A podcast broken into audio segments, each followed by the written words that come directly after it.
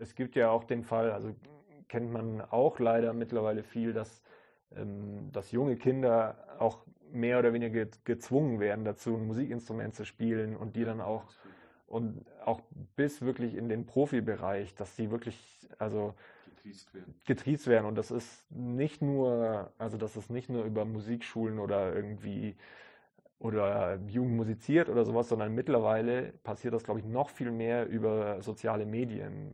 Weil Im Folgenden mein Gespräch mit Alex Eckert, einem Jazzgitarristen, einem Komponisten und einem Studiobetreiber. Er hat das Alex Eckert Universe in Hamburg und hat da unter anderem zusammen mit Fünf Sterne Deluxe zusammengearbeitet, aber auch viel mit Matthias Schriefel oder auch anderen eigenen Bands und Projekten, die er betreibt. Der Alex ist ein wahnsinnig offener Mensch, der weit gereist ist und das merkt man äh, sehr stark in seinem Verhalten, in seiner Offenheit auch im Gespräch, ist aber auch gleichzeitig glaube ich, sehr motiviert und sehr dediziert in dem, was er macht. Er hat wirklich seine Leidenschaft gefunden in seinem Gitarrenspiel, aber auch in der ganzen Musikwelt, in der er sich bewegt. Und das beschreibt er auch sehr anschaulich, wie notwendig das ist, um in dieser Musikwelt da auch weiterleben zu können. Der Alex ist super nett und ganz offen preis, was er für Erfahrungen hat und spricht da auch sehr offen drüber und das hat mir super Spaß gemacht, mit ihm zu sprechen.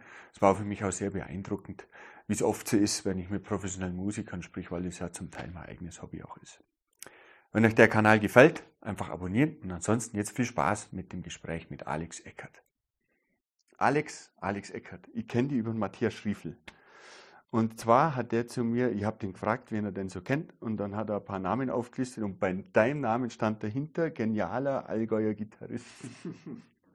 Und das war eine, eine bedeutende Aussage für mich. Und man dachte, den, den muss ich mal anschreiben, den ja, Alex. Freut mich und mich freut es absolut, dass du dir da Zeit genommen hast. Gerne. Ähm, steigen wir direkt ein. Du spielst unglaublich gut Gitarre offensichtlich. Ähm, warum Gitarre? Hey, ich frage mich das mittlerweile manchmal auch selber, ja, warum es ja. am Ende jetzt Gitarre geworden ist, weil ähm, oder warum Gitarre Hauptinstrument ist. Es ist so, mittlerweile spiele ich auch alles Mögliche an Instrumenten. Ja. Also im Studio sowieso schon lange, nehme ich alles in die Hand, was ich irgendwie in die Finger bekomme. Mittlerweile auch auf Bühnen mehr, immer mehr Instrumente. Eigentlich angefangen über Matthias. Da ist natürlich in Matthias Bands hat man mindestens fünf Jobs. Man muss singen, man spielt, ich spiele Ukulelen dann noch. Wenn man irgendeine Flöte spielen kann, ist man noch dabei. Glockenspiel, alles also alles, was man irgendwie spielen kann, kommt davor.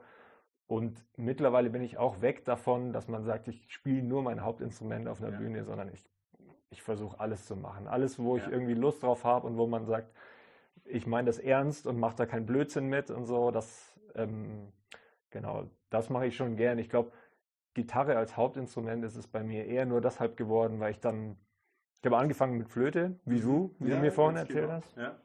Und ähm, dann habe ich in der Schule halt als nächsten Schritt gesagt, jetzt will ich Gitarre lernen, weil ich meinen Vater immer Gitarre gespielt, äh, spielen gesehen habe. Also der hat, der hat zu Hause einfach immer gespielt und vor allem einfach so Lieder gespielt, dazu gesungen und auch auf, auf Hütten hat er dann die Gitarre in die Hand genommen oder auf dem Segelschiff und hat einfach die Leute entertained damit. Und das fand ich, glaube ich, so beeindruckend, dass ich gedacht habe, ja, Gitarre ist das Instrument, womit man irgendwie die Leute beeinflussen kann, oder nicht beeinflussen ist das falsche Wort, wo man die Leute entertainen kann und ja. denen auch was mitgeben kann und wo man viel mit erzählen kann.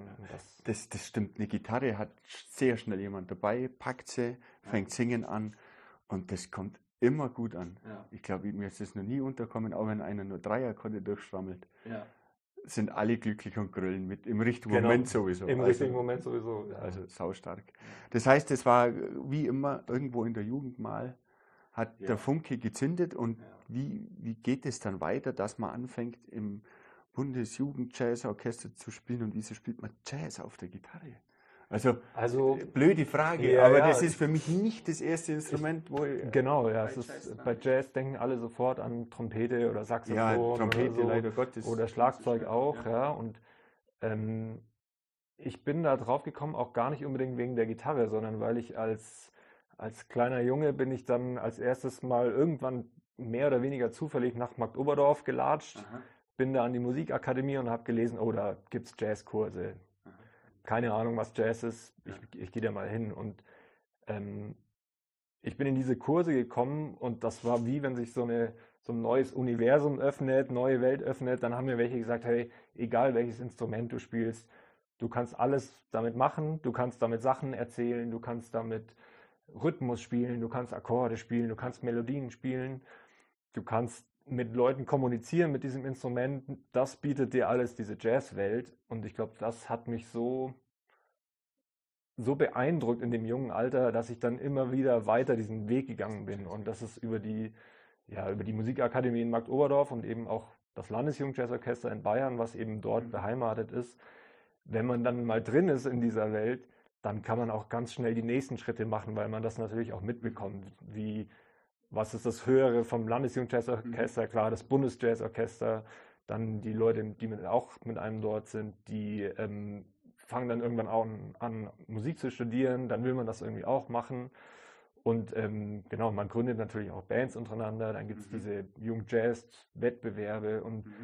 für mich war das auch total spannend, weil das einfach alles im Allgäu war. Das war wirklich ganz nah bei mir und dann sind eine Viertelstunde von da, wo ich aufgewachsen bin, in Kaufbeuren, war auf einmal die ganze bayerische Jazzszene so in meinem Alter und ich konnte das gar nicht glauben, dass da so viel passiert. Und ich glaube, bis heute wissen das viele gar nicht. Das war mir jetzt also nicht so das bewusst. Wirklich, dass wirklich das, in, ja. in Magdordorf, in dieser Akademie, da entstehen wirklich Jazzlegenden aus Deutschland. Also da, ich kenne so viele Leute, die ich wirklich weltweit treffe und dann sagen die mir, ja, sie waren auch mal bei einem Workshop in Magdoberdorf.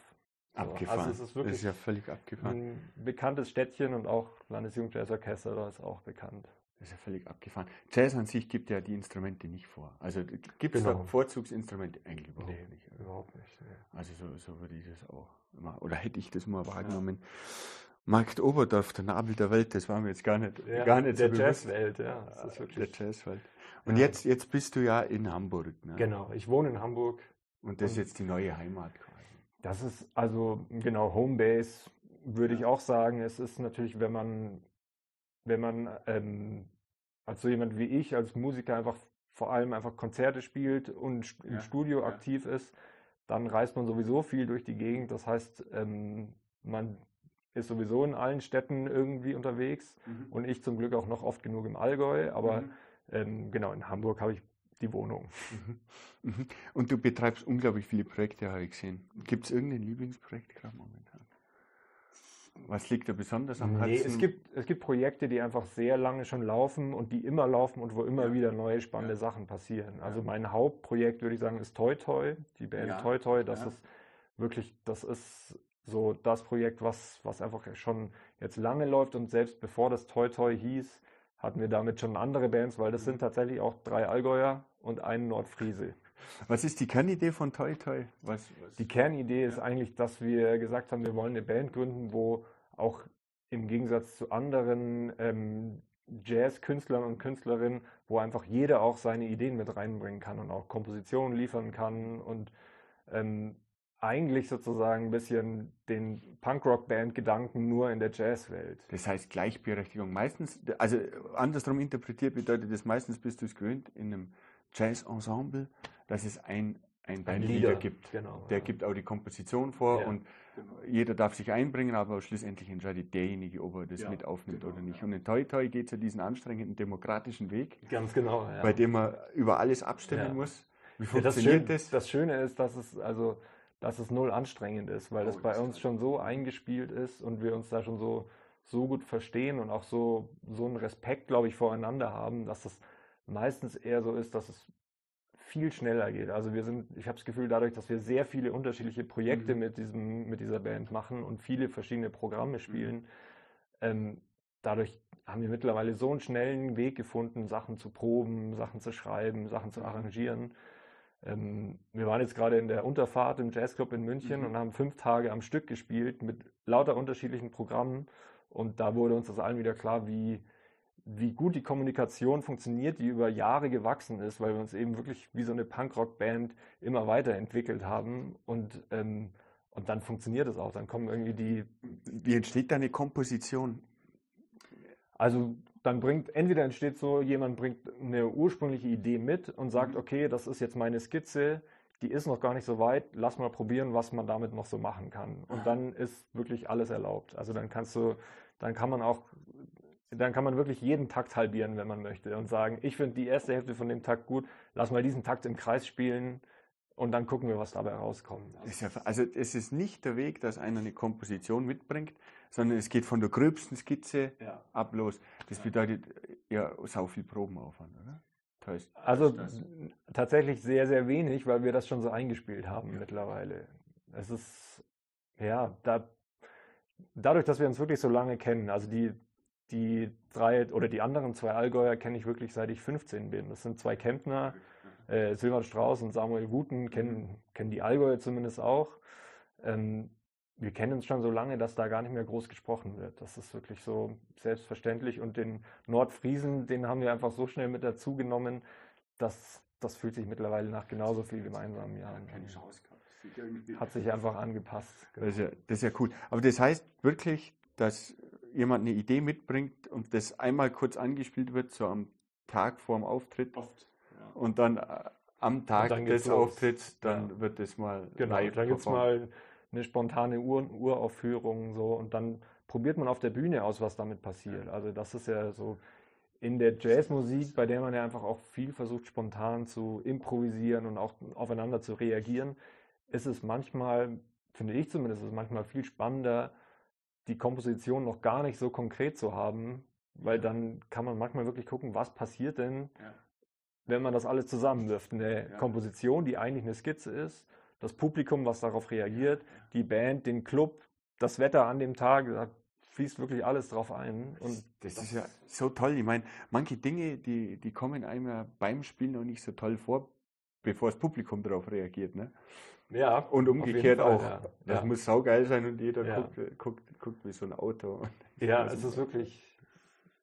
Ja, es ist auch schön, weil dann kann man sich oftmals ein bisschen von seinem subjektiven Empfinden entfernen, weil Sachen, die du dir vor dem Konzert überlegst, die du machen wirst an dem Abend oder bei dem Konzert, die bewertest du schon im Vorhinein. Du ja. sagst dir, ah, ich möchte in dem Stück, in dem Gitarrensolo, möchte ich dieses Ding raushauen, weil ich glaube jetzt, das ist das Coolste, was passieren kann an der Stelle. Und du bewertest das eigentlich schon davor. Und letztendlich weißt du aber wirklich nicht, wie jeder andere das empfindet. Also mir ist das auch schon passiert bei anderen, bei anderen Projekten oder so. Dann habe ich gedacht, okay, ich, hier habe ich doch was super Cooles dazu. Und dann spielst du das und denkst dir danach eher so, okay, jetzt, ich habe es gespielt, aber für mich hat es sich gut angefühlt, aber es hat eigentlich jetzt, es ist gar nicht die große Explosion geworden im, beim Publikum oder in, bei meinen Mitmusikern und Mitmusikerinnen. Ähm, also war es vielleicht gar nicht so cool, wie ich es mir überlegt hatte. Ich finde das, find das interessant, wenn man vorab sich die Gedanken macht, definiert man auch eine gewisse Emotionalität, aber wenn man Gedanken sich vorab macht, geht auch die Emotionalität verloren. Ja. Die erste Emotion hatte man ja beim Gedanken. Genau. Ja. Dann ist schon vorgedacht. Oder beim zu viel Proben. Beim zu viel Proben. Gottes Willen, also nicht zu viel Proben. ja, es ist wirklich, also, ja, man kann viele Sachen überproben, würde ich sagen. Was passiert dann? Naja, du saugst dir sozusagen wirklich dieses, diese Spontanität weg. Mhm. Also, es geht ich finde, beim Proben geht es vor allem darum, dass Teile, die zu einer Komposition gehören, die wichtig sind in der Komposition, die muss man dann proben, ja. weil bestimmte Sachen sollen halt eben so funktionieren, ja. wie die Komposition ist. Und alles, was aber Interaktion und auch Improvisation angeht, sollte man so wenig wie möglich proben, weil das man. Finde find interessant. Du, du hast ja auch ein Studio da, Alex ja. Eckert Universe genau, Studio. Wenn man jetzt aufnimmt, mhm und eine Improvisation aufnehmen will, ja. dann spekuliert man voll auf diesen einen Moment. Oder oft, ja. ja. Wie erkennt man den? Hm, wie erkennt man den? Also die, die Frage also, ist ja, du, du sagst, na, ähm, Improvisation bedingt, dass man sich ja nicht zu viel Gedanken macht und dann mhm. kriegt man ja in der Aufnahme nicht die Chance auf ein zweites Mal eigentlich. Also so richtig. Ja, also klar, man kann sich die zweite Chance ja. selbst geben, aber manchmal möchte man ja genau den ersten Moment einfangen. Ja.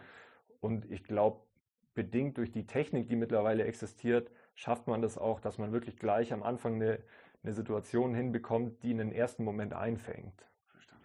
Es ist, genau, ich finde ganz gut, es gibt ja die, es gibt ein Zitat von der von Erika Badu, ganz bekannte R&B-Sängerin, ähm, und die hat mal gesagt, der Unterschied zwischen Studio und Live-Situation, also auf einer Bühne, ist meistens ähm, im Studio geht es darum, ähm, perfecting a moment und auf einer Bühne geht es darum, creating a moment. Also das heißt, live versuchst du den Moment zu erzeugen und im Studio versuchst du einen Moment, den du gut findest, so gut wie möglich hinzubekommen. Das finde ich irgendwie ganz spannend, was so Studio- und Live-Vergleich angeht. Also ich finde das auch, ich finde das interessant. Ich finde bei einer, bei einer Aufnahme finde ich vor allem interessant, dass man beim Spielen, also beim Spielen kriegt man oft gar nicht mit, wie gut das ist oder wie schlecht. Kommt mir manchmal vor. Also meine ersten Aufnahmen von mir selber, die haben mir erstmal gezeigt, alles, was ich gut fand, ist irgendwie so. Mhm. Und auch manchmal beim Spielen, es gibt immer diese Situationen, diese einzelnen Dinge, wo man sich so vorstellt und die man einfach spielt und dann nimmt man es mal auf und dann hört man, denkt man, lass das sein, das hört sich komplett Banane an. Ja.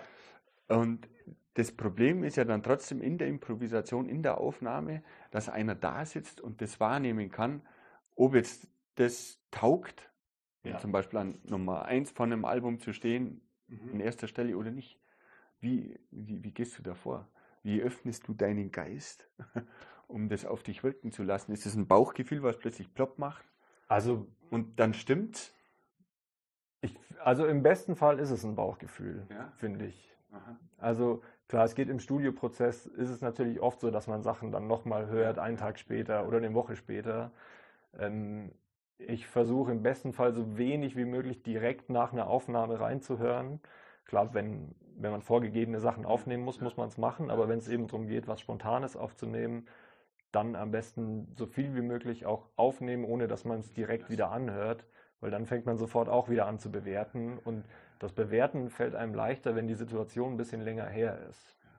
Ja, das, das, das ganz, das, das ist tatsächlich tragisch. Da haben wir mit dem Johannes Bär auch darüber gesprochen und wir haben Aufnahmen gemacht von meiner kleinen Band ja. und die waren mir damals so unangenehm. Und dann habe ich die jetzt wieder gehört und mit all dem schlechten Equipment und allem hat sich das unglaublich authentisch plötzlich ja. angehört. Ja. Wie wenn man in so einem, Ab es war ein abgefuckter Bandraum ja. und genauso hat sich angehört. Und das war aber natürlich auch durch, durch meine eigenen Emotionen geprägt. Total. Das darf man nie vergessen. Und die, die Aufnahmen, die hat jeder, also auch jeder ja. Profimusiker und jede Profimusikerin, die, also ja, ich glaube, endlos Material, was ich am liebsten nie jemandem zeigen würde. Ja. Das gehört dazu. Ja, ist, auch, ja. ist ja auch das Schöne daran, dass man, wenn man sich immer hundertprozentig sicher wäre, dass man nur den besten Kram abliefert, dann würde das auch nur halb so viel Spaß machen. Also das Risiko zu wissen, ja. dass es vielleicht auch einem nicht gefällt, ist auch gut. Wie ist es, wenn du was aufnehmen musst, was du schlecht findest? Ich glaube. Gibt's das? Also, Oder? Ich, ich, bin mittlerweile in einer Situation, wo ich zum Glück das davor einigermaßen gut abschätzen kann, ob, ob mir das gefällt oder nicht, oder ob ich da Lust ja. drauf habe oder nicht. Ja. Und ähm, klar, gibt es das manchmal, dann ist aber das sind dann so viele Faktoren, dass ich versuche meistens dann trotzdem für meinen Part was zu finden, was mir so gut gefällt, dass es sich für mich lohnt, diese Stelle aufzunehmen oder diesen Song aufzunehmen. Also die Situation, dass du wirklich was produzieren musst, in Anführungszeichen, was dir voll widerstrebt, das gibt es eigentlich nicht. Genau, also vor allem, genau, wenn man jetzt rein das Produzieren nimmt, dass ich selber wirklich einen Song produzieren muss, der mir nicht gefällt, das würde ich nicht machen. Wenn, dann ja. ist es eher mal, dass man vielleicht, dass einer sagt, ich brauche hier ein paar Gitarrenspuren, könntest du die aufnehmen? Und das ist vielleicht nicht immer hundertprozentig das, was man gerade machen möchte. Aber da versuche ich auch möglichst dann was zu finden, was mir daran gefällt und auch was zu finden, was ich daran lernen kann, mhm. weil ich eben weiß, dass die, die eigene Bewertung von den Sachen oftmals ja gar nicht so eine große Rolle spielt. Also mhm. ich finde, das ist ja auch immer wichtig zu wissen, dass Musik ja auch einfach eine große Geschmackssache ist. Oh ja. Und auch, auch die Emotionalität dazu ist ja auch total unterschiedlich. Also so. Mhm. Also man kann einen und denselben Akkord spielen. Der eine sagt, das ist mir viel zu einfach, das ist doch total langweilig und die anderen sitzen weinend in der Ecke, weil genau dieser Akkord die Leute so berührt und das darf man nicht. Ich versuche da so bescheiden zu bleiben, dass ich sage, ich ich kann gar nicht entscheiden, wer das jetzt emotional schön oder traurig mhm. findet oder, mhm. oder Freude da, dabei empfindet. Und deswegen versuche ich trotzdem, egal was es ist, auch voll bei der Sache zu sein und das irgendwie fokussiert einzuspielen. Mhm. Mhm. Das finde ich, find ich super interessant, den Punkt Emotionalität, den man ja in die Musik reinpacken will, auch ja. bei einer Aufnahme. Und genau diesen Moment zu erwischen, der aber total kontextabhängig ist. Ne? Ja. Was im, im Auto läuft und was man sich einfach bewusst anhört an ja. Musik, das macht ja einen Weltunterschied. Ne? Klar. Also dieses Hintergrund geht. Kann man, das finde ich eine interessante Frage, kann man Fahrstuhlmusik, so Hintergrundmusik bewusst aufnehmen? Ähm, oder entsteht das? Also ist ja jetzt, ja, ich weiß also, nicht, ob das ein ja. positiv, ob das ein Makel ist oder eine Auszeichnung. Ich meine, das nee, ist eine Musik, also, die je, wirklich jeder hören kann, in jeder Situation quasi. Ne? Genau, das ist also, das soll ja schon emotional neutrale Musik sein, wenn ja. ich jetzt mal das so definieren genau. möchte, was Fahrstuhlmusik ist oder Hintergrundmusik. So.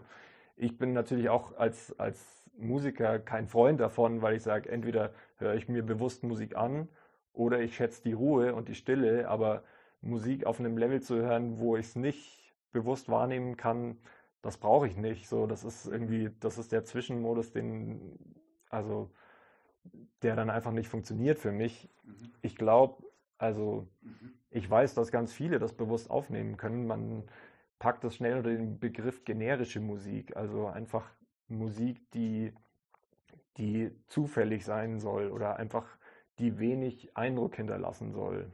Mhm. Und ähm, das ist natürlich Musik, die ich nicht machen möchte. Also ähm, ja. mhm. ich glaube auch. Ähm, mhm.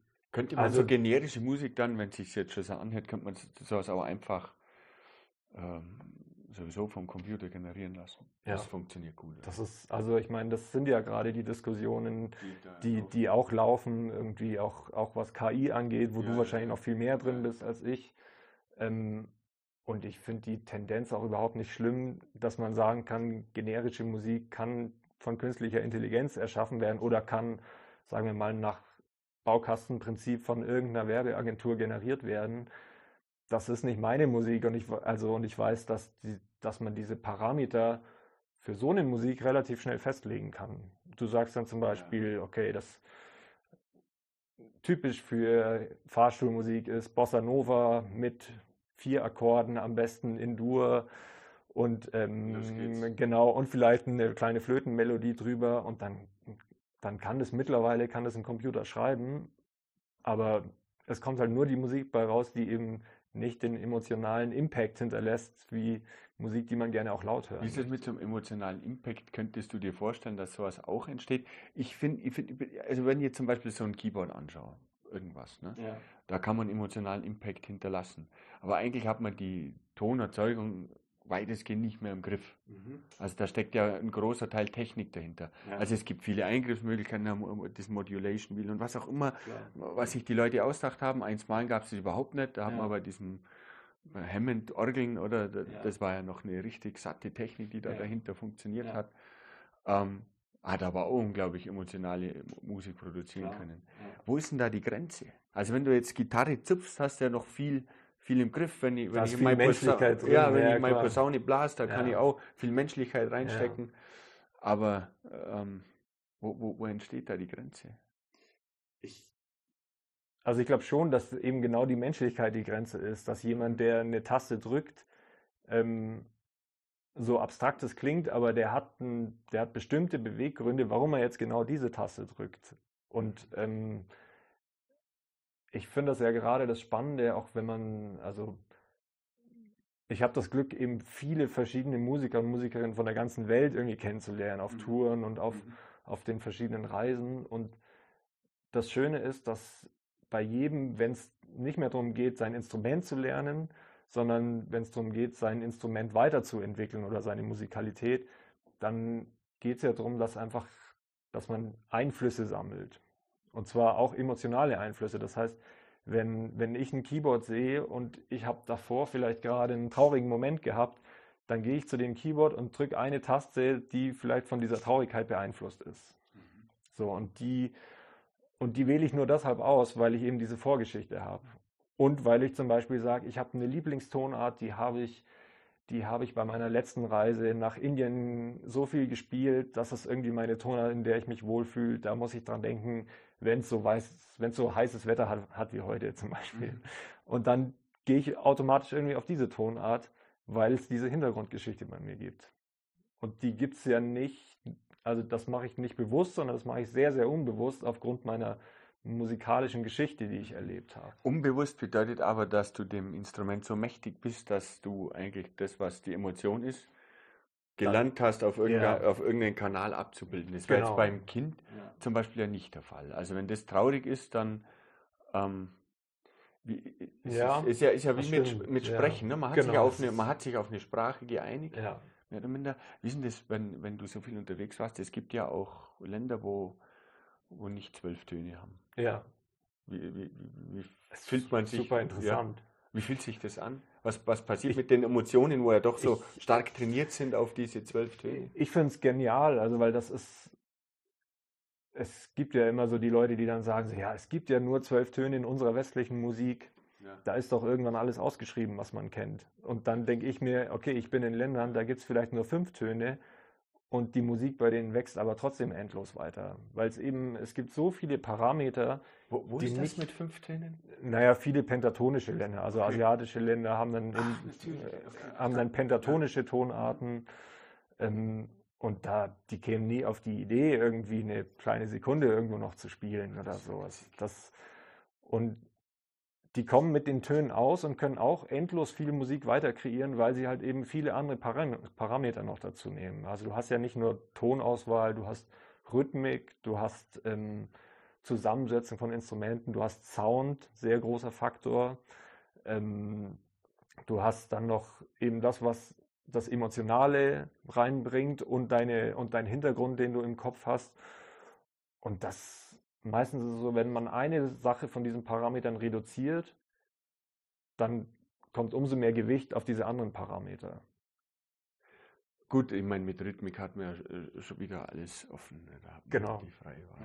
Was ist denn dein Lieblingsrhythmus? Also, wenn ich von mir sprechen darf oder soll, ähm, ich bin da natürlich sehr einfach angehaucht. Ja. Irgendwie, äh, ich finde es abgefahren, wenn jemand einen Dreifachen mit einem sieben Achteltakt und einen sieben Fünfzehnteltakt und einen sieben Siebzehnteltakt miteinander kombiniert. Aber da bin ich technisch beeindruckt, weil es für mich unvorstellbar ist, was, mhm. was da, was da, was heißt unvorstellbar, aber es ist halt unglaublich weit weg. Ja. Da, da liegt ein riesen Übungspensum mhm. dazwischen. Ja. Ähm, weil ich halt meine geraden äh, vier, mhm. fünf, sechs Achtel, was Gott was Takte ja. super trainiert habe, aber die kommen auch nur durchs Training. Mhm.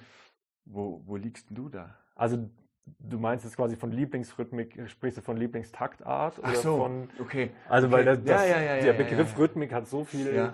Nee, ich denke so denk, denk vielleicht, ähm, du, du, hast ja auch mit Hip-Hop was zu tun. Ja, viel, Gehen wir mal in diese, in, diese, in, diese, in diese Richtung, also in das, was eher populär ist. Ja. Da ist, würde ich sagen, das Spannende, was Rhythmik angeht, ist, dass es in den meisten Fällen ja vier Viertel ist. Ja. Ähm, und das Spannende ist, in der, in der Hip-Hop-Rhythmik geht es dann noch viel mehr darum, was passiert, wenn ich diese, wenn ich diese vier Viertelnoten minimal hin, hin und her schiebe. Weil das ist ja, vier Viertel ist ja nur ein Raster. Du hast wirklich ein mathematisches Raster. Wenn ich das einfach computermäßig mache, also ein Klick oder Metronom, kennst du auch, ähm, dann ist das wirklich nur das, was der Computer sagt, was eigentlich diese, was dieser Takt durch vier geteilt sein soll. Ja.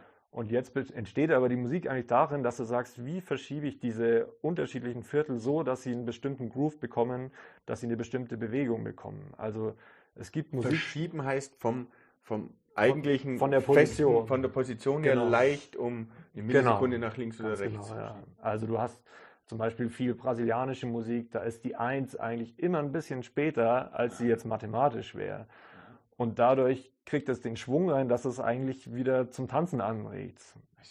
Und, und das ist eigentlich, also für mich ist das zumindest eher das, was, was, ähm, was man meint, wenn man eher von Groove redet. Oder wenn, wenn man sagt, das groovt richtig, dann ist es nicht für mich, okay, ja, weil einer Viervierteltakt spielt, groovt das, sondern dann ist das für mich, ja, weil jemand den Viervierteltakt so interessant spielt, dass es wieder, also dass es wieder total, total Sinn macht. Es kommt nicht auf die Komplexität an, sondern es kommt ganz auf diffizile Ausführungen an. Genau, aber, also, und es ist auch, ja. eine, auch eine Frage, wie, wie wir es gerade hatten, von den Parametern. Also wenn ich sage, ich spiele alles in vier Viertel, dann habe ich ganz, dann nehme ich alle anderen Parameter, um diesen Viervierteltakt so schön und so spannend zu machen, wie es, wie es sein soll. Ja. Wenn ich sage, ich mache einen sieben Achteltakt und einen 15 Achteltakt, dann ist dieser Parameter schon sehr aufgefüllt. Das heißt, man versucht diesen Parameter auch so gut wie möglich zu spielen. Und ähm, dann nehme ich dafür bei anderen Parametern mich vielleicht ein bisschen zurück. Also das Beispiel ist, ähm, gerade solche Takte wie 7 Achteltakt, 15 Achteltakt, ja. ähm, passiert viel in indischer Musik, also südindischer ja. Musik, die sind aufgewachsen so, die kennen die, für die ist ein 7 Achteltakt völlig normal und normaler als für uns Viervierteltakt. Ähm, aber die sind dafür viel reduzierter in den Akkorden. Also die haben ganze Stücke, die laufen auf einem Akkord, weil die Rhythmik eben so kompliziert ist. Ist ja auch verrückt. Also, also und du kannst eben nicht, also du kannst nicht alles super komplex machen. Also du kannst nicht, wenn du die Rhythmik kompliziert machst und die Akkorde super kompliziert und dazu sagen wir mal noch vielleicht einen apokalyptischen Text dazu schreibst, der alle völlig, ja. völlig irre machen soll, dann überladest du oftmals dich und die Menschen. Und dann glaube ich, dass man, dass man sich da dann nicht mehr auf eine von diesen Sachen fokussieren kann. Dann das erinnert mich jetzt gerade im Punkt der Komplexität. Ich war mal auf einem Konzert, auch in der Unterfahrt war das von Schriefpunk. Ja, wahrscheinlich. Bei uns im Konzert. Wahrscheinlich hast du da Gitarre gespielt ja. und ich habe dich einfach erkannt. Das fand ich schon sehr komplex anzuhören. Auf jeden Fall, ja. ja. Ist das eine, eine Grenze für dich an Komplexität oder das würde ich nicht sagen, nee. Es ist, also, ich kenne ja Matthias auch schon ja. super lange und ich weiß, dass es alles, ähm, es ist nicht nur aus dem Sinn raus, dass es komplex ist, geschrieben. Okay. Und da, da wäre für mich die Grenze, wenn ich sage, also ich wenn ich, spür, komplex, wenn ich spüren würde, ist. wenn ich spüren würde, eigentlich möchte er einen Song in vier Viertel schreiben und dann sagt er sich im Nachhinein, okay, jetzt muss ich es komplexer machen, also mache ich jetzt noch alles ganz kompliziert. Das, ähm, das ist es nicht, sondern der Hintergrund ist auch der, ähm, dass, dass jemand wie Matthias von so vielen Musikrichtungen beeinflusst ist, dass er eben die unterschiedlichen Sachen zusammenwürfelt. Eben auch indische Rhythmik mit alpenländischer Musik, also alpenländische Akkorde, aber eine indische Rhythmik dazu. Und das macht es natürlich komplexer, weil diese zwei Parameter zusammen funktionieren müssen. Und das ist, glaube ich, auch, das ist das, warum so eine Band wie Schriefbank auch eher probenintensiv ist, weil man diese Sachen ja trotzdem sehr, also man möchte die ja trotzdem so musikalisch wie möglich rüberbringen und auch so, dass auch eine Emotionalität dabei rüberkommt und auch, dass man versteht, warum das so sein soll und nicht. Also anstatt nur diesen einfachen Dreiklang in sieben Achtel, ja. sind es dann die vier Hauptdreiklänge auf sieben Achtel verteilt und das ja. macht es auch schon wieder so komplizierter, dass man ja. mehr üben muss, damit man genau. sich mehr auf den eigentlichen Inhalt konzentrieren ja, kann genau. und nicht die Technik oder was ähnliches berücksichtigen muss. Finde ich total interessant. War auf jeden Fall nachhaltig beeindruckend für mich, ganz ehrlich. Ähm, das Hip-Hop-Thema finde ich saumäßig interessant. Du hast ja komponiert, glaube ich, Komposition oder was auch immer. Auch, ich glaube, fünf Stände Deluxe war es mhm. und das Bo und so. Genau, das sind ja eigentlich eher die alten Hip-Hop-Hasen. alte Hip-Hop-Hasen. Ja. ja. Wie, wie kam es denn da dazu überhaupt? Es ist also Klar, ich bin, ich bin nach Hamburg gezogen, ja. weil ich ein paar Projekte da hatte, unter anderem auch das Vorgängerprojekt von Toy Toy eben. Also ich kannte meine Allgäuer in Hamburg und so, so sind wir auch im Norden gekommen. Ähm, alle sind im Norden, alle drei. ja, genau. Also einer ist tatsächlich wieder mittlerweile nach München gezogen, okay. aber ist natürlich über das Projekt auch noch oft genug dort. Also der hat ja. schon noch seine Unterkunft in Hamburg. Ähm, und dann habe ich so ein bisschen die Hamburger Hip-Hop-Szene kennengelernt und eben auch über verschiedene Studiosachen dann halt bin ich so in diese Szene reingekommen. Ähm, und dann habe ich erstmal gemerkt, was das, also wie die so drauf sind und was ähm, und wie diese Leute improvisieren und eben auch spontan irgendwie Sachen machen. Und gerade gerade im Hip-Hop oder im Rap, das entsteht ja auch viel durch spontane Interaktion, durch spontanes Texten, weil es einfach viel Text ist auch. Das ist ja, ja, oftmals kannst du es nicht vortexten, sondern du versuchst schon im Studio dann noch spontan irgendwie Sachen zu finden. Ähm, und so lernt man sich dann einfach kennen. Und dann ähm, ist es so, dass im Hip-Hop, zumindest jetzt im, im deutschen Hip-Hop, lief ja viel einfach jahrelang mit DJs und irgendwie so ein bisschen aus dem Ami-Vorbild, sag ich mal, hatten alle auch immer Lust, ein bisschen was mit Bands zu machen. Verstanden. Also mit DJs heißt, es ein DJ im Pult und einer spricht oder rappt dazu. Genau. Ja. Und das hast du dann mehr überführt in die Situation, dass eine Band. Genau, also wir haben dann gesagt, ja, das, also das gibt's schon, gab es auch schon ja. vor uns, aber dass man gesagt hat, ja, man möchte das mit einer Liveband machen, um einfach auch noch ein bisschen mehr Power auf einer Bühne zu haben. Und dann haben wir, dann haben wir Live-Konzerte gespielt und aber eben auch gleichzeitig immer wieder Sachen aufgenommen und dann ähm, ja, dann lernt man die Szene natürlich kennen und m, über, über die Konzerte und die Studiosituation lernt man dann auch die, die ganzen Kollegen und Kolleginnen kennen. Und dann ist das einfach ein Szene-Ding, dass man dann sagt, okay, heute kommt ein anderer Rapper oder eine andere Rapperin ins Studio und wir probieren mal aus, ob wir da was finden, was passt. Was, was heißt da komponieren in dem Zusammenhang? Also so, so habe ich das auf der Internetseite gefunden. Ne? Komposition ja, genau, bei ja. Ja, genau. Das ist dann das ist dann, dass man, also was unseren Teil angeht, natürlich eher die Musik schreibt, also den Beat, sagen ja, die Hip-Hopper, ja. dass man, dass man versucht, coole Beats zu finden ja. und, ähm, und die, die Rapper und Rapperinnen sagen dann, okay, der, das finde ich cool, da würde ich gerne einen Text drauf machen oder das erinnert mich an das und das, da möchte ich, da möchte ich gerne mal ein, ein Refrain drauf schreiben oder so. Und was ich sehr spannend finde, ist, ähm, Hip-Hop hat ja eine große Sample-Kultur. Also das heißt, ja. mhm. früher, oder nicht nur früher, wird heute ja. auch noch viel gemacht, aber man greift aus Plattenkisten verschiedene kleine Samples aus anderen Musikrichtungen und das ist größtenteils auch Jazz gewesen. Deswegen ist für mich Jazz und Hip-Hop auch sehr nah aneinander, weil man, weil man sich einfach in den, zumindest so in den, in den Anfängen der Hip-Hop-Geschichte hat man sich ganz, ganz viel aus dem Jazz bedient, hat sich kurze Schnipsel genommen oder mal einen Takt genommen, den immer wiederholt dann ein Schlagzeug dazu gepackt. Und das finde ich total spannend, weil die viele aus dem Hip-Hop-Bereich, die haben nicht den, das Jazz-Wissen, was jetzt vielleicht ein studierter Jazzmusiker oder eine studierte Jazzmusikerin irgendwie auch hat, aber ähm, sie haben das Ohr dafür, aus Samples zu erkennen, was man daraus machen könnte. Mhm. Also die wissen vielleicht gar nicht, wie schwer die drei Akkorde sind, die da jetzt aus diesem mhm. Sample genommen werden, mhm. aber sagen, ah, das erinnert mich an das und das. Mhm.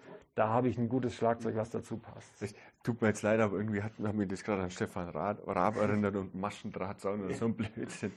Ähm, ist aber in ist, dem Zusammenhang auch, auch ist ähnlich, aber Sample, aber was anderes. Ne? Ja, ja, ja, ja, ja.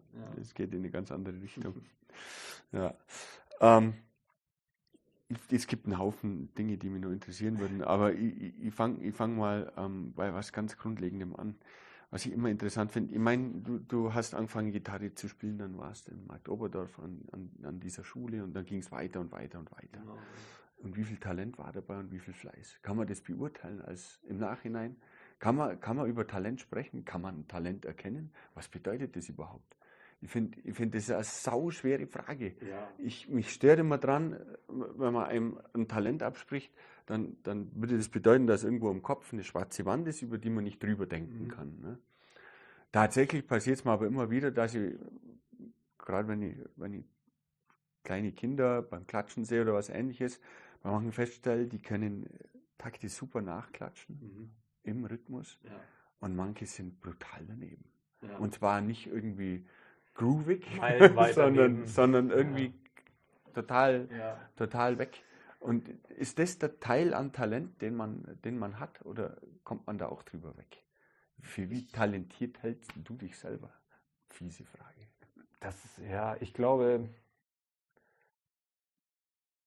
ja, es ist super schwierig mit Talent. Ja. Ich, ich weiß auf jeden Fall, dass man ähm, bei vielen Leuten, wo man, wo man sagen würde, ah, das sind ja super talentierte Leute, ähm, ist es oftmals auch mehr eine Grundmusikalität, die, die denen mitgegeben wurde auf, aufgrund der Art, wie sie aufgewachsen ja, sind. Ja, also ja, es gibt einfach Kinder, die mit, ähm, die mit sehr viel Musik aufgewachsen sind. Einfach weil die Eltern vielleicht sehr musikalisch waren oder weil die Eltern selber Musiker oder Musikerin waren. Ähm, und die lernen dann einfach von klein auf haben die immer Musik im Haus und haben immer auch ausgesuchte Musik, also auch hochqualitative Musik, mhm. kommen früh zu Konzerten, mhm. ähm, lernen das alles schon sehr früh kennen und sind deswegen manchmal auch schneller drin, weil sie halt diese Sprache der Musik schon sehr früh kennengelernt haben. Mhm. Ähm, wenn ich das jetzt so als, als ein Teil von dem Talent sehen würde, dann würde ich bei mir sagen, bei mir war das so, weiß ich so, in dem mittleren Maß, weil ich jetzt nicht aus, ich bin jetzt nicht mit zwei schon irgendwie in die Philharmonie gegangen nach München und habe mir Konzerte angehört mit meinen Eltern. Mhm. Ich habe das relativ spät erst kennengelernt und dann ähm, glaube ich aber, dass ich, ähm, ich habe dann irgendwie, da ist dann so der Funke entfacht und dann war ich einfach so ehrgeizig, dass ich gesagt habe, ich möchte das alles kennenlernen und wenn ich merke, da gibt es noch eine Ecke, die ich noch nicht gesehen habe, dann will ich diese Ecke komplett ausleuchten für mich und komplett auschecken. Also ich bin auf jeden Fall der Typ Musiker, der oder auch Komponist, der eben sehr viel ausgecheckt hat. Also sehr, also mich hat einfach, was, wenn, wenn mich was interessiert hat, dann wollte ich mich auch so reinarbeiten, dass ich es mhm. wirklich bis ins letzte Detail kenne. Da, da, da, spielt ja dann Leidenschaft eine große Rolle eigentlich. Genau. Ich weiß nicht, ich, ich reite ja. mal auf diesen Begriff rum, aber ja. wenn einem was gefällt, wenn man sich dafür interessiert ja. und wenn man aus diesem Interesse auch, ich sag mal, eine gewisse Aktion ableitet, ich meine, da gibt es ja verschiedene Stufen, die es zu überwinden gilt aber wenn man dann das Arbeiten anfängt ja. an seiner Leidenschaft, dann wird sich die weiterentwickeln. Und dann wird es sicher auch ja. schlechter oder schlimmer und werden. Es gibt ja auch den Fall, also kennt man auch leider mittlerweile viel, dass, ähm, dass junge Kinder auch mehr oder weniger gezwungen werden dazu, ein Musikinstrument zu spielen und die dann auch und auch bis wirklich in den Profibereich, dass sie wirklich, also getriezt werden. getriezt werden. Und das ist nicht nur, also das ist nicht nur über Musikschulen oder irgendwie oder Jugend musiziert oder sowas, sondern mittlerweile passiert das, glaube ich, noch viel mehr über soziale Medien. Weil ich habe manchmal das Gefühl, dass manchmal Kinder irgendwie der Ersatz für Eltern sind, ähm, dass, sie, dass sie auf, in den sozialen Medien was posten können. Und ich, ich, kann, ich kann mir das wirklich nicht angucken, wenn ich sehe, dass mhm dass, äh, sagen wir mal, dass, dass Kinder unter zehn ein Video ins Internet stellen, wie sie super gut Gitarre spielen oder super gut Klavier spielen. Ich gucke mir das an, ich sehe, dass sie das gut können und ich weiß aber, dass es für die einfach noch zu früh ist, die Sachen, die sie da spielen, wirklich, dass das wirklich die Leidenschaft ist von denen. Und ich glaube, das macht viel kaputt. Das kann ich unglaublich gut nachvollziehen. Ähm, es sind ja auch so viele Dinge aufgekommen in letzter Zeit, was ein Kind alles können muss. Ne? Und ja. dazu gehört mit Sicherheit Klavier spielen oder irgendwas ja. Musikalisches. Das ja. nehme ich gut für fürs mathematische Verständnis. Genau. Ist so ein blödes, blödes Gezirpe. Aber das, das finde ich auch mal tragisch, also eher tragisch, wenn, wenn ich so ein Kind sehe mit acht, zehn, zwölf Jahren. Also wird sie so alt, äh, kommt mir das immer vor, das kann nicht natürlich sein es wird dieses eine Kind auf der Welt geben, das vielleicht mit zehn Jahren nichts anderes tun will genau, als Klavier spielen jeden ja, Tag. Ja. Nichts anderes tun will.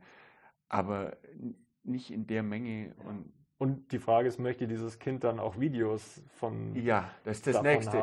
ich glaube nämlich auch ein Kind, das, das den ganzen Tag Klavier spielen will, denen gehen, die, dem geht, gehen diese Videos reichlich am Arsch vorbei. Genau, ne? ja, glaube ich. Also ähm, rein vom, vom Kind aus. Ne? Und da kommt ja dann immer noch viel dazu bei diesen Videos. Da wird ja dann alles richtig gemacht, genau, um richtig ja. zu landen. Ja, und da ist, ist dann auch wenig Individualität dabei zum Teil. Genau, ja. Und auch schon, was ja in den sozialen Medien ja viel dazugehört, man, man kennt ja mittlerweile viele Tricks, wie man die Algorithmen ja. bearbeiten kann. Und wenn diese Tricks von unter Zehnjährigen angewendet werden, genau. dann weiß man, das hat sich nicht das Kind überlegt. So, dass dies, allein die Songauswahl oder wenn man, wenn man Profi ist, sieht man ja auf den ersten Blick, dann sehe ich sehe bei den Kids dann, okay, du sitzt gerade in einem Studio, was, ähm, was bestimmt nicht dir gehört und was auch nicht dein, dein Übekeller ist oder was ja, dein. Und das tut mir immer weh, weil ich weiß, ich, also ich kenne auch Leute, die dann erwachsene Musiker und Musikerinnen sind, die gehen daran eigentlich zugrunde, weil sie eigentlich immer, die sind, haben sich gar nicht bewusst fürs Musikmachen entschieden, sondern sind eben so aufgewachsen, haben immer Musik Jetzt gemacht und hatten dann irgendwie, also zumindest haben sie das Gefühl, dass sie ja. keine Wahl mehr haben. Und die haben aber lang nicht so einen Fun beim Spielen, wie ich das für mich habe. Habe ich, also habe ich manchmal das Gefühl. Ja. Und bei mir eben, also um auf das Talent zurückzukommen, ich glaube, klar, man braucht ein gewisses Talent, damit man, damit man damit die Leidenschaft gestärkt wird, weil damit die funktioniert überhaupt. Weil wenn man zu lang braucht, um was zu begreifen oder um was umzusetzen, dann ist auch schnell die Leidenschaft weg. Aber ich glaube, man braucht jetzt nicht das Übertalent, um, um, um das zu machen. Und ich glaube, bei mir war es eben die Kombination aus dem Feuer, was ich bekommen habe, dem genügend Talent, um da auch schnell voranzukommen und dann eben den Ehrgeiz, das auch immer weiter zu treiben und dann auch so den Ehrgeiz zu sagen, okay, ich möchte das, ich möchte das irgendwie auch als, als Beruf machen oder als Berufung machen. Ähm, und ich möchte das auch zu 100 Prozent machen. Ich möchte nicht, ich möchte nicht 50 Prozent Musiker sein und dann habe ich aber noch drei andere Hobbys, die ich gerne machen würde. Mhm. Das, das verstehe ich. Mir geht es ein bisschen so, ich habe immer Angst, wenn ich, wenn, ich, wenn ich die Musik zu arg betrieben hätte, dass ich dann keine Lust mehr drauf gehabt ja. hätte. Ähm, andererseits gibt es ja andere Leidenschaften, die ich dann bis zum Profitum ja. betrieben habe. Ja. Ähm, da hat es auch funktioniert. Aber das ist dann auch, glaube ich, der persönliche Werdegang.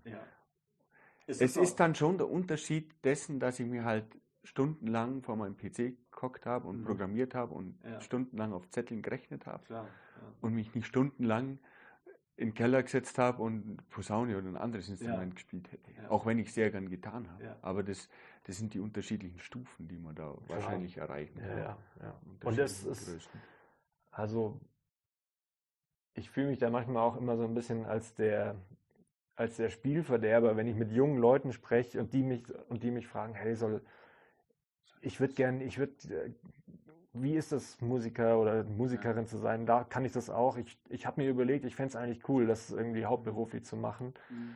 Und ich versuche dann immer so ein bisschen rauszufinden, wie sehr sie das wollen und ob sie eben auch andere Interessen haben. Und leider bin ich da wirklich oft der Spielverderber und sage so, hey, du kannst dein Leben lang Musik machen als Hobby, aber überleg dir wirklich gut, ob du das 100 Prozent machen möchtest und gar nichts anderes machen möchtest. Mhm. Weil man braucht wirklich super viel Ehrgeiz und trotzdem auch eben immer noch die Leidenschaft. Ansonsten kann man einfach so schnell zugrunde gehen in der Musikwelt. Also ja, ist, ist das so groß oder so viel? Hat, ist das gewachsen über die paar Jahre, die du miterlebt hast? Du meinst an. Also, ich meine, also, die Menge an Musikern, die Komplexität, Musiker zu werden oder die Schwierigkeit, Musiker zu werden, ist das also, nee, das ist, glaube ich, nicht gewachsen, okay. aber es ist ja. einfach, es ist schon immer so, dass man, wenn man, wenn man den, das wirklich als Hauptberuf ausüben will, also ich nenne es jetzt mal bewusst Hauptberuf, weil das dann einschließt, ja. dass man eben keinen anderen Beruf macht, um irgendwie seine Miete zu zahlen und so weiter.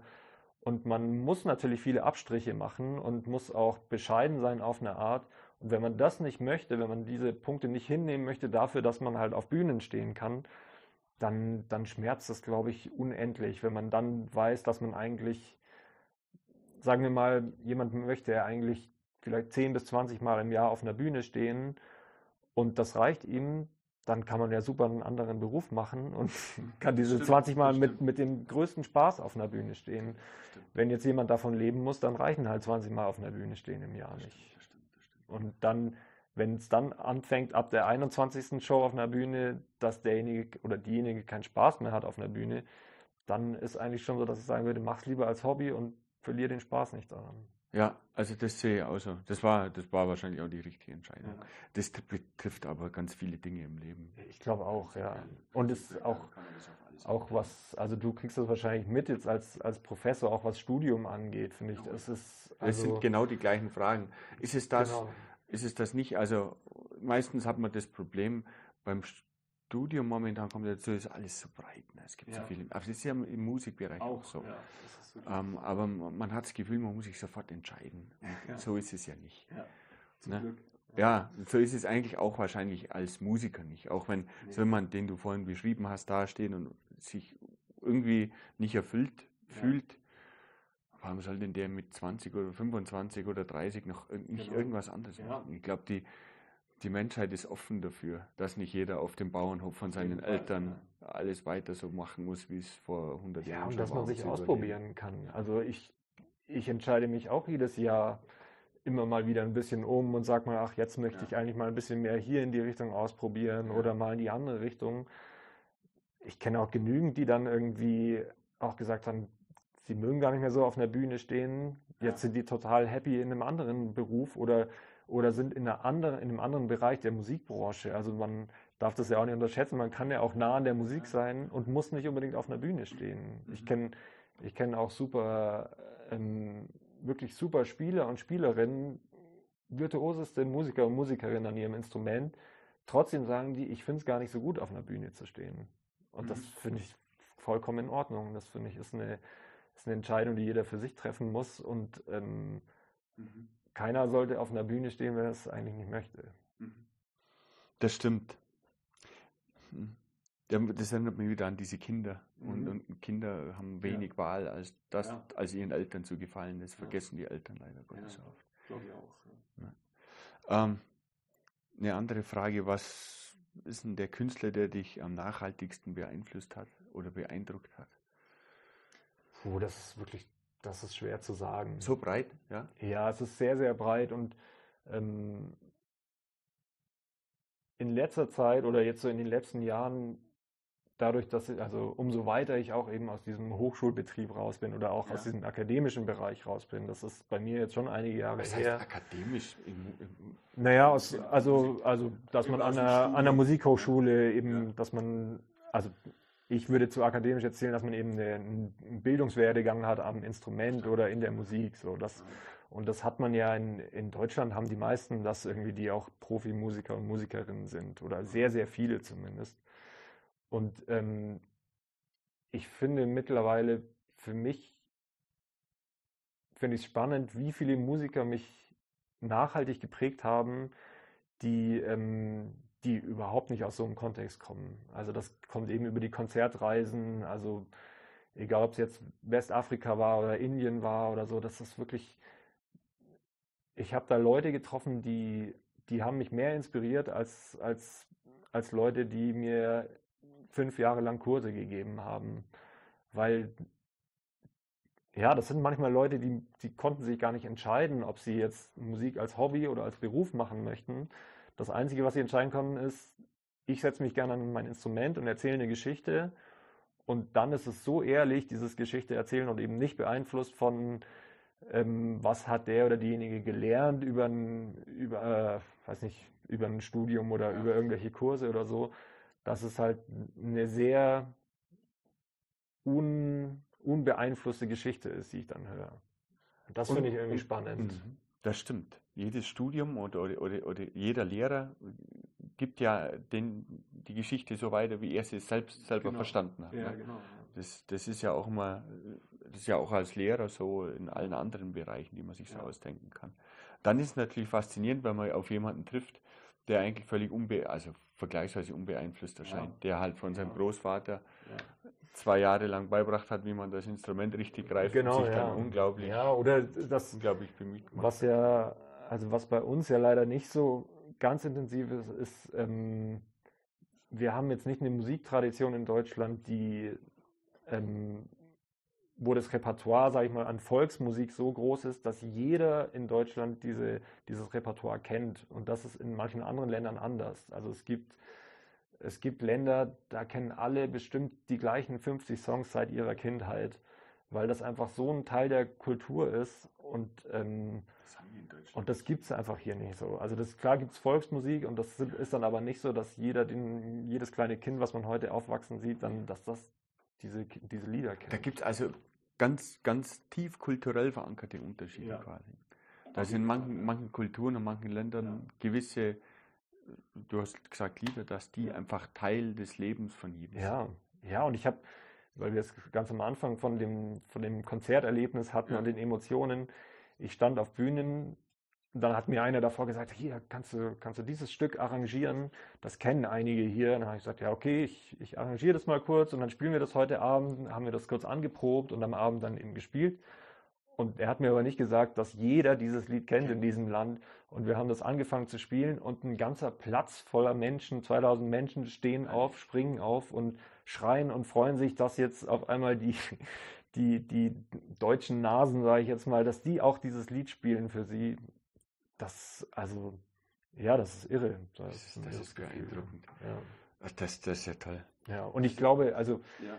ich, also, ich finde das eben spannend von, so, von solchen Leuten oder auch von, auch in solchen Kulturen oder auch mit anderen Menschen, die eben nicht so einen Background haben wie ich jetzt vielleicht, dass die mir so viel erzählen können und, ähm, und auch so viel Emotionalität dabei haben und eben auch so gut Geschichten erzählen können beim Musikmachen, ich glaube sogar auf der anderen Seite auch, dass man auch diese Seite in einem Hochschulkontext auch mehr fördern könnte und auch mehr unterrichten könnte. Also ich möchte gar nicht sagen, dass jetzt dass das, das Hochschulstudium für Musik nichts bringt in Deutschland, weil man die Emotionalität verliert oder weil man dann, weil man diesen, diese Intensivität technisch? verliert. Es ist in vielen Bereichen schon technisch, würde ich sagen, ja. Einfach weil, du kennst es auch, was gut ist, muss was benotet werden. Oh und ähm, in der Musik eine Benotung zu finden, ist sehr, sehr schwierig. Und ich bin auch froh, dass ich nie Leute benoten muss und sagen muss, das ist, das ist die Eins, das ist die Sechs. Das ist wirklich. Das habe ich noch nie nachgedacht. Na, man bewertet, vorhin, vorhin hast du das Wort bewerten oft verwendet und man bewertet sich ja immer selber, auch qualitativ und ja. so weiter. Und da gibt es ja, es gibt ja auch in der Musik wahrscheinlich dann ähm, ganz klare Maßstäbe, ja. die aber nichts mit dem zu tun haben, was hinter der Musik steht. Genau, ja. Also das ist auch, das, das ist in anderen Bereichen ja auch so. Es gibt immer die Idee, die man da sieht und dann manchmal ist die Ausführung einfach so beschissen. Da, dann ja. dann, dann funktioniert es auch nicht, aber ähm, die Idee an sich, die wird oft zu wenig ins Zentrum gerückt, ne, weil es zu schwer zu bewerten ist. Ja. ja. Weil es subjekt, subjektiv halt auf ja. jeden unterschiedlich wirkt. Der eine findet das toll, weil die Grundbausteine vielleicht einfach sind. Ähm, der andere findet es deswegen zu wenig komplex, ne, weil es ja. auf zu viel Grundbausteinen basiert. Der andere sieht gern die Komplexität oder lässt sich gern beeindrucken. Es gibt ja genug Menschen, die Musiker, also die, was mir auffällt, wenn jemand selber ein Musiker ist, lässt er sich gern durch, durch Technik und ähm, Übungsaufwand beeindrucken. Ja. Ne? Wo man eindeutig sieht, na, das, das kostet unglaublich Der hat viel, viel Zeit investiert. Ja, ja und dann denkt man sich, gut, das, das geht schon. Ja. Ich, ich, muss das selber nicht so können und mhm. so weiter. Da gefällt mir oftmals die Reaktion viel besser von, von, von, von den Menschen drumherum, die einfach die Musik so wahrnehmen, wie sie ist, und dann sagt da einer zu irgendwas, ja, das war, das hat mir nicht so gefallen. Und ich, das war doch voll geil. Ja. ja und, und eigentlich, das, das, also ich finde, für die Blasmusiker gibt es immer diesen, diesen Ticken, den diese Hobbymusiker alle haben. Man muss so hoch spielen können, wie es geht. Und das, das ist, so das ist kein, das ist kein Ding, was nur Hobbymusiker haben. Ja, ehrlich, das ja. haben auch noch die Profis. Ja. Und ich finde das also, aber so unglaublich, so, un ja, Blasmusiker. Ja, klar, nur klar, da, nur da gibt es ja das. Und da gibt es halt die paar Leute, die, also bei den Profis, die so abstrus hochspielen können, das bringt gar nichts mehr. Also die, ich, also ganz selten, dass da noch viel Emotion entsteht. Ich meine, klar, eine strahlende Trompete irgendwo am hohen See im Hintergrund, schon ganz schön, aber das geht ja dann noch viel, viel höher und viel weiter. Ja. Und äh, einmal an der richtigen Stelle akzentuiert hat es eine super Wirkung, ja. aber es verliert ja auch den Charakter und den Charme, wenn es ja. durchgehend da rausgeguckt wird. Viel schlimmer finde ich aber noch, dass dann beim Hobbymusiker oder bei den vielen, den ich kenne, ich will da jetzt niemanden spezifisch rausgreifen, aber oftmals ist es halt so, dass einfach der Ehrgeiz einen dazu zwingt, hochzuspielen und die Qualität brutalst darunter leidet. Mhm. Das Skurrile ist dann, oftmals hört das das meiste von dem Publikum nicht so richtig, weil sie sowieso nicht wahrnehmen, ob es jetzt ja. hoch oder tief ist. Ja. ähm, aber für denjenigen, ähm, der jetzt da diese, ja, diese Emotion wahrnehmen mhm. vielleicht, die da übermittelt wird, oder ein Gefühl in der Musik hören ja. will. Und auch für die Mitmusiker ja. finde ich, find ich das total hinderlich. Na, man, ja. kann, man kann den eigenen Ton nicht mehr anpassen, weil der andere da irgendwo total daneben liegt. Laut so ein mhm. Zeug. Ja. Die Rhythmik stimmt nicht mehr, weil es ja. nicht mehr anspringt und laut ist so ein Zeug. Ja, und die, die Geschichte, die dabei erzählt wird, wenn ein Blasmusiker sehr hoch spielt, ist, guck mal, was ich Anstrengendes kann. Und eine Geschichte zu erzählen, wie anstrengend was ist, ist eine Geschichte, die man eigentlich nicht so gern hört. Und deswegen, also klar, es, ist, es gibt Stile und auch, auch Bands, wo es wichtig ist, dass die Trompete mal richtig hochspielen kann. Ja. Es muss dann aber auch eben so locker sein, dass, dass eine gute Geschichte damit erzählt wird. Also die Geschichte darf nicht sein, ich habe jetzt wochenlang zu Hause geübt, damit ich jetzt diesen einen Ton gerade so hinbekomme und vielleicht falle ich danach um. ähm, und weil ich keine Luft mehr habe, das ja. ist eine Geschichte, das möchte keiner hören. Also es soll ja, Musik soll ja schon irgendwie was Schönes sein und nicht nach Anstrengung sein, weil Anstrengung haben die Leute genug in ihrem Leben. Also die, die meisten, die zu mir in Konzerte kommen, die kommen da ja hin, weil sie Freizeit haben, weil sie sich entspannen wollen oder weil sie auch, weil sie auch wissen wollen, also weil sie inspiriert werden wollen oder so. Und, und die Geschichte, dass irgendwas anstrengend ist, die ist, die ist nicht gut, das finde ich ein super Vergleich. Ja, also Wie ist denn das auf der, beim Gitarrespielen? Gibt es da auch irgendwelche großen klar, Hürden? Da gibt's auch da sind es natürlich die, die schnellen Soli, die man irgendwie, ja, wo man einfach jahrelang üben muss. Manchen fällt es aber total leicht. Also manche haben irgendwie einfach eine, haben da schnell auch keine technische Hürde mehr. Und die können das dann auch wirklich anstrengungslos spielen, was dann auch gleich viel besser klingt als jemand, der wirklich, wo du siehst, dass sich alle Muskeln anstrengen beim Spielen. Das kann ich auch nicht so hören. Es ist aber auch, ich sage es auch ganz vielen, dass man so, ähm, wenn man sich überlegt, wie viel Zeit man im Leben auf, auf einer Bühne an der Gitarre kein Solo spielt mhm. und wie viel Zeit man Solo spielt, dann sollte man sich überlegen, wie viel Zeit man sich mit dem Solo beschäftigt und wie viel Zeit man sich vielleicht mit den anderen Sachen beschäftigt. Also wie, wie kann ich jetzt ein gutes Timing bekommen? Wie kriege ich spannende Akkorde hin? wie kann ich gut kom äh, kommunizieren mit meinen Mitmusikern und Musikerinnen.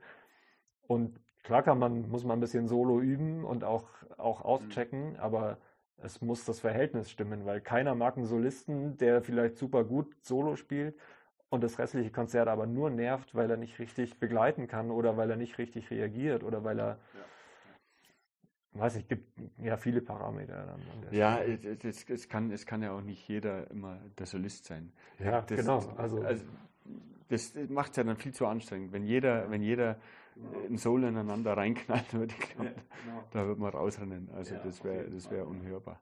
Das ist auch eben der Punkt, wenn dann so ein Mitspieler im richtigen Moment also ein Akkord lauter werden lässt vielleicht oder die Rhythmik etwas mhm. anpasst. Also man kann ja dann dieses Solo, das einer spielt, unglaublich unglaublich fördern und rausschieben. Auf jeden Fall, ja. Also wenn dann, also wenn dann alle ihren Höhepunkt ja. gleichzeitig finden, klar. So blöd ich wie es anhört, also ist, ist, ich finde auch ein gutes, ein gutes Solo ist meistens trotzdem eine Teamarbeit ja. auf einer Bühne. Ja. Also weil das beste Solo klingt im falschen Zusammenhang völlig drüber. Also sagen wir mal, einer spielt ein Solo mit sehr vielen hohen Tönen und das Stück ist aber gerade eine Ballade passt einfach nicht zusammen. Oh Gott, so. ja, das also erinnert das mich an so einen, an so einen hochgelobten Musiker, ich sage jetzt da absichtlich keinen Namen, wo genau das gemacht hat. Ja. Eine Ballade einfach eine Oktave höher gespielt. Ja.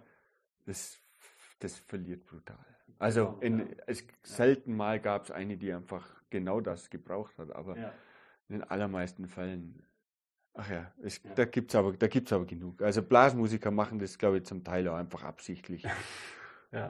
Wenn sie es können, dass es Klar, dann, genau, dass das es dann ist, Also ich meine, wie, in, wie in jedem Team gibt es auch man gibt's immer wieder Leute, die auch mal ausbrechen aus dem Team und sagen, das ja. ist jetzt mein shiny Moment, ja. den möchte ich mir jetzt nehmen und dann kann man kann man davon halten, was man will, oder man kann sagen, okay, das. Aber das, das, das manchmal kostet es auch äh, Überwindung, es nicht zu machen. Also wenn man die Möglichkeit hat, einfach es gut sein zu lassen, mhm. weil es gerade in den Flow passt und sei es nur dass der Flow gerade ist, Fahrstuhlmusik zu sein. Ja. Ne? Ja. Aber da, da braucht es da braucht's keinen großen ja. Solo-Auftritt. Und da muss man das auch wahrnehmen. Aber ob das natürlich das ist, was man machen will, weiß ich nicht genau. Keine Ahnung. Ähm, vielleicht nur zum Abschluss. Ähm, es hat sich so angehört, als ob du viel mit jungen Leuten aussprichst. Was wäre ein Rat an einen jungen Musiker, der gerade seine Zukunft plant oder sich ich weiß auch nicht, wie ich das beschreiben soll.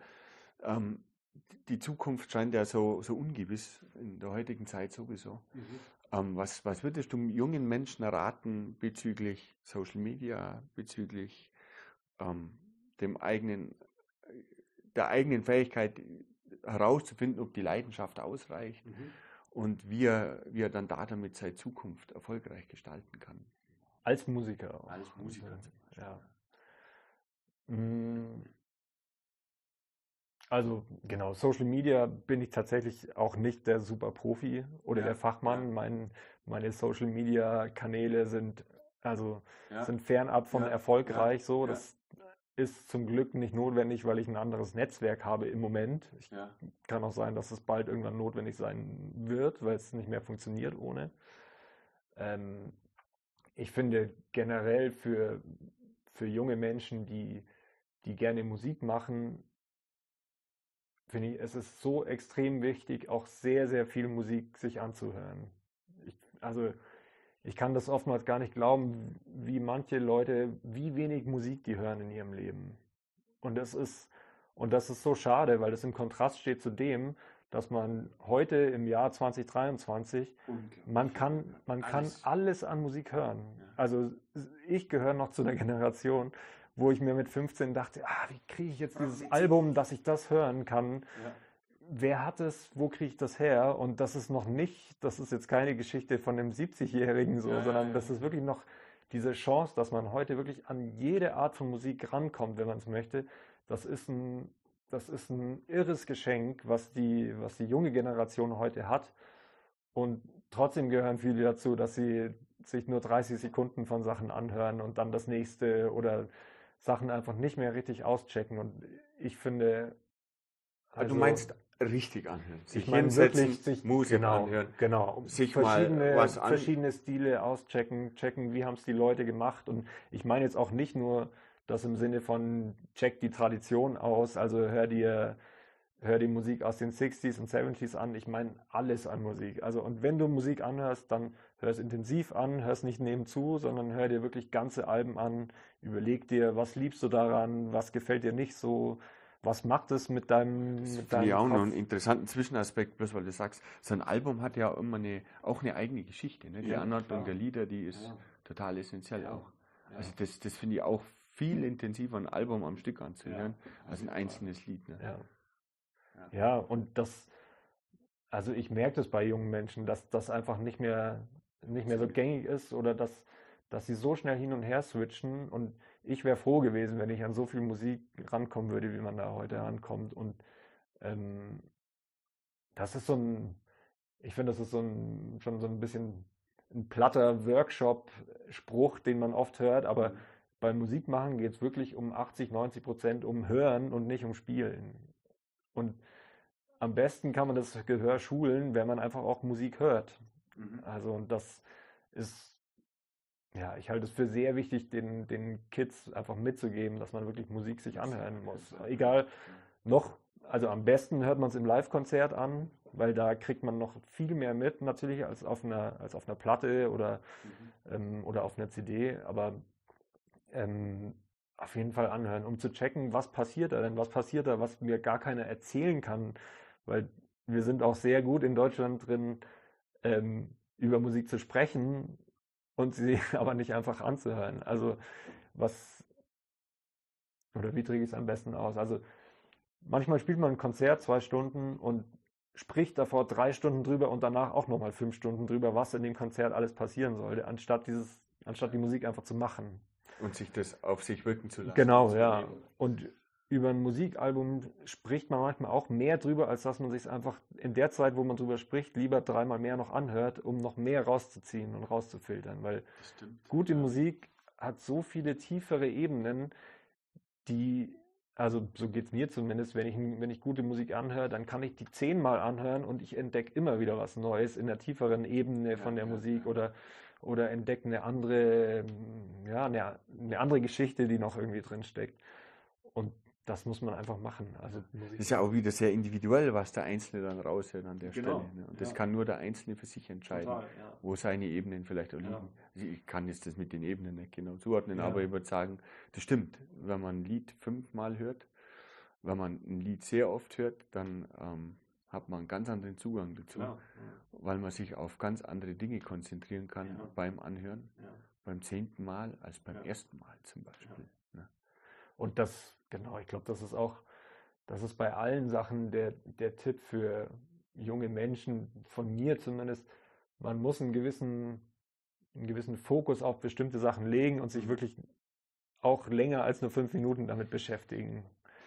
Also weil das, dieses Hin- und Herspringen zwischen Themen und heute, heute mache ich das, morgen mache ich was komplett anderes, das, ähm, das stört manchmal ein bisschen die Entwicklung. Also manchmal muss man auch wirklich in der Musik ist das Schöne, es lohnt sich manchmal auch fünf Umwege zu gehen, weil man dann trotzdem was Besseres rauszieht, als wenn man die Abkürzung genommen hätte. Ja, ich, ich find, kann, dem kann ich komplett zustimmen. Ich finde, das ist auch ein schöner Abschluss. ähm, einfach mal, einfach mal machen und dabei bleiben. Also ja. das, das egal was und, und, und, sich nicht, nicht ständig ablenken lassen und ja. Ablenkungen gibt es mehr als genug. Ja. Alex, sagen wir vielen Dank. Das hat ja, mir einen riesen danke Spaß dir. gemacht. Freut mich auch. Dass du die Zeit auch dir nimmst, so was zu tun, das finde ich sau cool. Ja, vielen Dank. Ich finde auch. Ja, das danke. Ist gut, dass du das, dass du das machst und auch weitergibst. Ja. Und dann auch Leuten wie mir die Chance gibst, die ihren, Chance. ihren Senf dazuzugeben ja. und die Meinung. Das ist wichtig. Ja. Vielen Dank.